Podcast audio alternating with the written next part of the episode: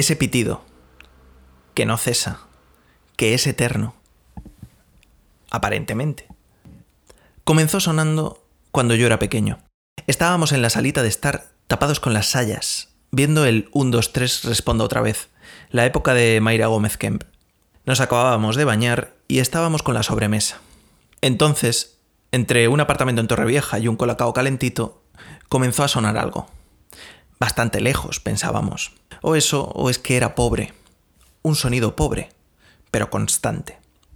Creo que nos miramos extrañados, pero todavía no preocupados.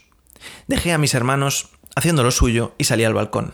Bueno, a la terraza de la cocina. La galería, le dicen aquí. Observé a través del patio de luces como buscando la fuente del pitido aquel. Allí se escuchaba un poco más intenso.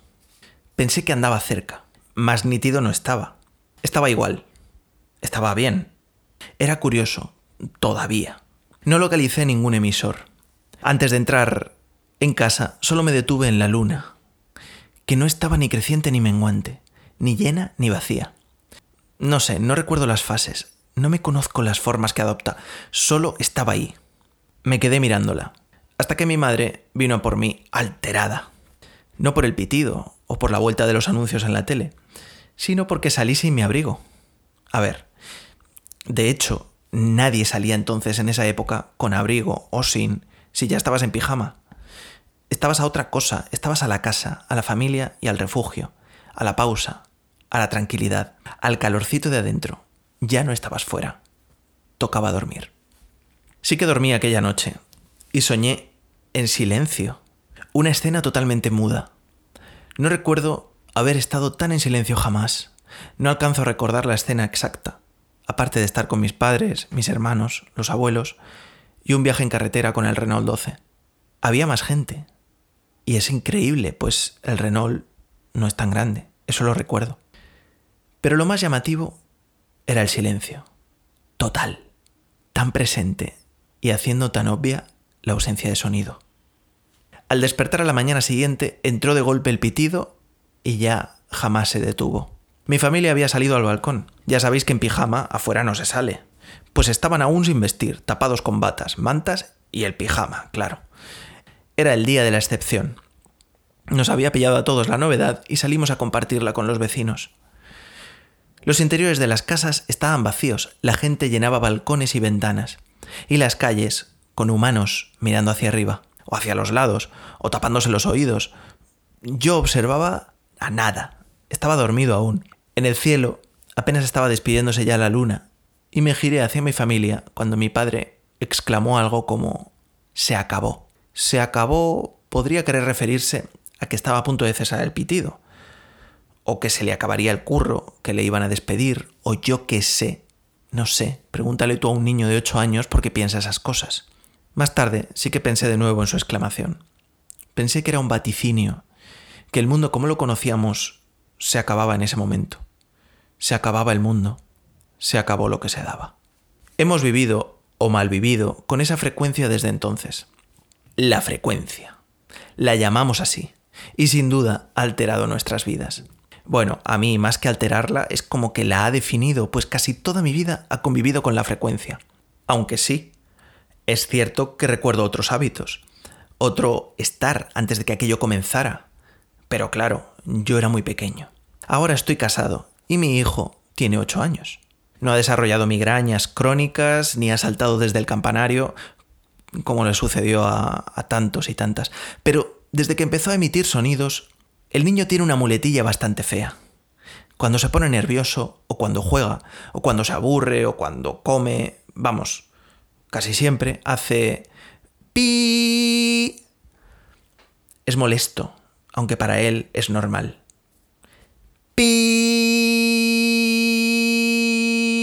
O sea, es una costumbre de chiquillo, una manía. Si se lo evidenciamos, él es consciente de que lo hace pero es como que no puede evitarlo, o como que le gusta. Como el que llora, como el que tararea, o como el que imita los disparos de las naves espaciales. Para él es normal, es algo natural. Vivimos con la frecuencia.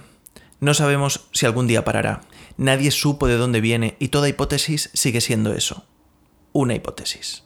Que si algún aparato fábrica mal ajustada, que si retornos espaciales de los satélites, que si sordera colectiva, que si polución, radiación, que si exceso de sonidos, ruidos y músicas, o sea, algo así como una saturación acústica, que si paranoia, también colectiva. Bueno, que, que, que, que va, que nada dura 30 años, que es que es mucho. Y no tiene pinta de parar. Esa frecuencia aguda, ininterrumpida, molesta, pero suave, que no deja lugar a otra posibilidad, que ha condicionado tantas o todas las grabaciones de discos, las cuñas de radio, los mensajes de audio, esa frecuencia de la que no escapamos, ni aislándonos, pues al principio en las casas todo era más suave, a veces hasta se mitigaba.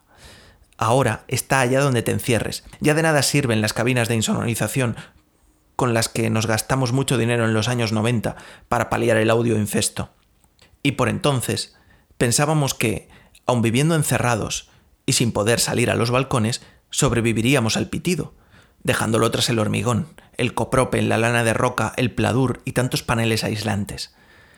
Pero al crecer la frecuencia, abandonamos resignados los refugios. No es que fuera más fuerte, es que se extendía más, como un aire contaminado, como un rumor morboso, como el cáncer ahora. La frecuencia está en todo, todo es frecuencia. Es ya nuestro destino, forma parte de nosotros y nosotras. Hay una escuela para asumir lo que hay. Y lo que hay es lo que hay. Poder enfrentarse a ello.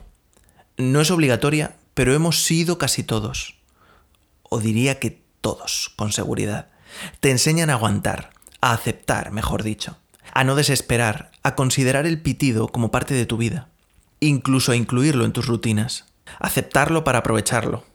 Hay quien creó una escuela de canto mononota, y también quien fundó la Iglesia de la Frecuencia Bendita y Eterna, prometiendo el bienestar y la salvación a todo feligrés que escuchara ininterrumpidamente el pitido.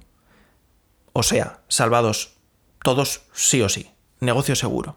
Mi vida es como la de cualquier vecino en todo el mundo. Ahora tenemos algo en común. Dicen por ahí que en el espacio no hay frecuencia. Y hay grandes planes para salir de la Tierra. Empresas aeroespaciales preparando proyectos, también buscando el negocio. Dicen también que los sordos escuchan otra nota. O no, que no la escuchan, pero que la sienten. Vamos, nadie se libra. A mí y a mi familia, pero sobre todo a mí, me da un poco igual. Me he acostumbrado. Como quien tiene cefalea, artrosis, o está impedido por lo que sea, o no le gusta su trabajo, o siempre está triste o rabioso. Es como cualquier otro mal e intento que sea menos malo, convertirlo en algo bueno. A veces salgo al balcón de mi actual casa o a los balcones de las casas que frecuento, solo, en mitad de la noche y mirando a través de los patios de luces, hacia y por encima de los deslunados. Y deslunado me encuentro con la luna. Nunca sé qué forma tiene. Nunca lo aprendí y creo que nunca he vuelto a verla como aquella vez. Vacía, como digo yo.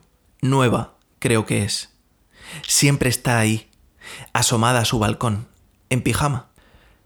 Tal vez tenga también algo que ver con la frecuencia. Pero ¿cómo saberlo? Si acaso el gobierno... Pero... ¿Quién sabe? Todavía nadie sabe nada. Aquel día, a mis ocho años, algo cambió. Es verdad que algo se acabó entonces. Algo se transformó para todos. Mi familia no volvió a ser la misma. Aunque eso, desde luego, tampoco tiene por qué ser algo malo.